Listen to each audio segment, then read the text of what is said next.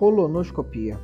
Esse com certeza é um exame que você já ouviu falar, talvez você já tenha feito, ou conhece alguém que já fez, alguém que precisou fazer. Mas será que você sabe realmente o que é uma colonoscopia? Para que serve uma colonoscopia? Para quem a gente deve solicitar esse exame, ou seja, quem tem a indicação de fazer esse tipo de exame? Então é sobre a colonoscopia que a gente vai falar um pouco nesse episódio, tirar um pouco dos mitos sobre esse exame. Bom, a primeira coisa que a gente tem que falar é o que é a colonoscopia, né? O que é esse exame? Então, primeiro, colonoscopia é um exame que é feita por um médico endoscopista e nesse exame é introduzido um tubo através do ânus do paciente com o objetivo de olhar todo o intestino grosso do paciente e a parte final do intestino delgado. Esse é um exame que ele deve ser feito junto com um anestesista, pois é um exame que demanda uma sedação, não é uma sedação a ponto do paciente precisar ser entubado como se fosse uma cirurgia, mas é um exame que demanda a presença de um médico anestesista na sala para a segurança do paciente. Então, esse exame é feito quando o médico introduz o colonoscópio e ele vê todo o intestino do paciente através da tela do vídeo. Né? É um exame feito com o aparelho e com um set de vídeo, onde o médico vai poder ver as imagens. E é um exame que tem algumas indicações. A primeira indicação, e essa é a principal, é que todas as pessoas, independente de sexo, de raça, de cor, todas as pessoas com 45 anos têm indicação de fazer esse exame. A colonoscopia, ela era um exame que antigamente, até alguns anos atrás, ela era indicada a partir dos 49 anos. Entretanto, a gente viu que a incidência de câncer de intestino, ela tem aumentado de uma forma significante nessa população entre os 45 e os 49 anos, de forma que se tornou prudente iniciarmos o rastreio do câncer de intestino a partir dos 45 anos.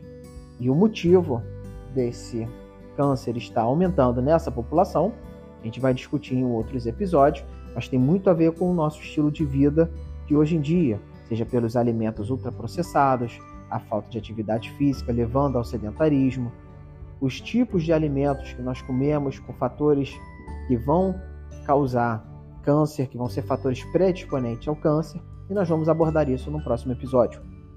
Entretanto, então a colono ela deve ser feita em todas as pessoas a partir dos 45 anos de idade, independente se a gente tem sintoma ou não.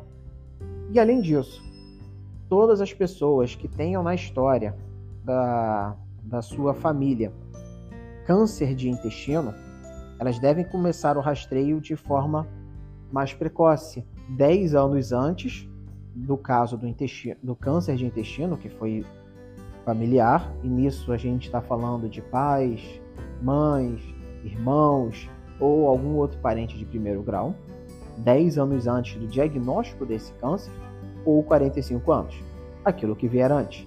E o câncer de intestino hoje, ele é um câncer extremamente prevalente na nossa sociedade. Hoje o câncer de intestino ele perde, no caso dos homens apenas por câncer de próstata, e no caso das mulheres, ele perde para o câncer de mama e para o câncer de colo de útero, que ainda são os cânceres mais prevalentes na nossa sociedade. Então, daí já podemos ver a necessidade de fazer um exame, que é razoavelmente simples de ser feito, com baixíssimos riscos, quando a gente considera o benefício que o paciente vai ter. E então, uma vez que o médico solicite a colonoscopia para você, a primeira coisa que você vai ter que fazer é o preparo. E muitos pacientes vão dizer que o preparo é muito mais chato do que fazer o próprio exame. E como se dá o preparo? O preparo para o exame da colonoscopia, ele vai necessitar que o intestino ele esteja limpo e preparado para ser feito o exame. Pois se o intestino estiver sujo, com restos fecais e não estiver adequadamente preparado, o exame vai ser inespecífico ou até mesmo não poderá ser feito. Assim como um jejum é necessário, já que o paciente vai ser submetido a uma sedação. Então o preparo ele vai geralmente se iniciar um a dois dias antes do exame e o paciente ele vai começar com uma dieta inicialmente sem resíduos e após essa dieta ele pode ou não fazer uma dieta líquida, seguido do uso do laxante, muito comum o uso do manitol, diluído em suco de preferência cítrico, como limão ou o suco de laranja.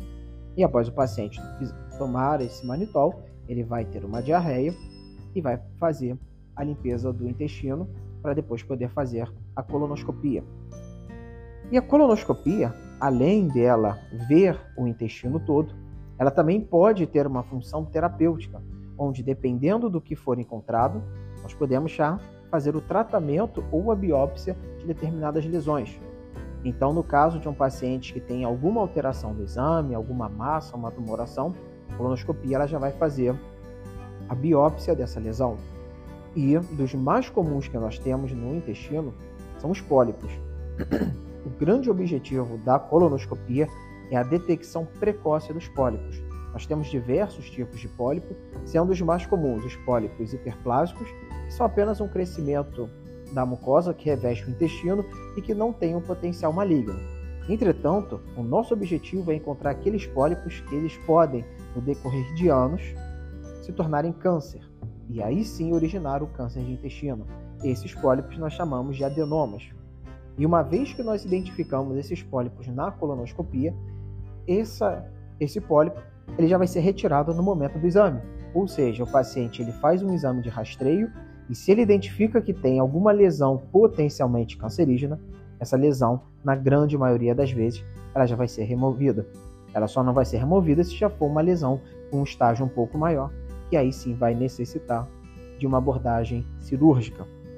Então, conforme o paciente tenha dentro do seu exame encontrado pólipos, esses pólipos são retirados e a partir daí o paciente ele vai fazer um acompanhamento, repetindo essa colonoscopia a cada três anos, um ano, cinco anos, conforme o pólipo que for encontrado. Então essa é o grande objetivo da colonoscopia, fazer o rastreio do câncer de intestino, de forma que a gente encontre lesões ainda muito novas, lesões que ainda tenham um potencial de se tornar câncer, mas que não são câncer, e a gente já identifica essa lesão e já remove essa lesão. E o principal, fazer o rastreio na população a partir dos 45 anos. Essa é a nossa única ferramenta de evitarmos que o câncer de intestino ele continue atingindo cada vez mais as pessoas. É claro que nós temos alguns outros exames que podem nos ajudar, como tomografia, colonoscopia virtual, mas nenhum desses exames vai ser o exame adequado, vai ser o que nós consideramos como padrão ouro para o rastreio do, do câncer de intestino. Então, se você gostou dessa ideia, gostou do, da proposta do podcast, nós vamos soltando muitos outros episódios. Vamos falar também o porquê que o câncer está cada vez mais prevalente, vamos falar o que é o câncer de intestino, mas a ideia agora é que você saiba, dessa forma rápida, um bate-papo informal de 10 minutos, quando alguém te peça o que é uma colonoscopia, você já vai ter uma noção do que é esse exame.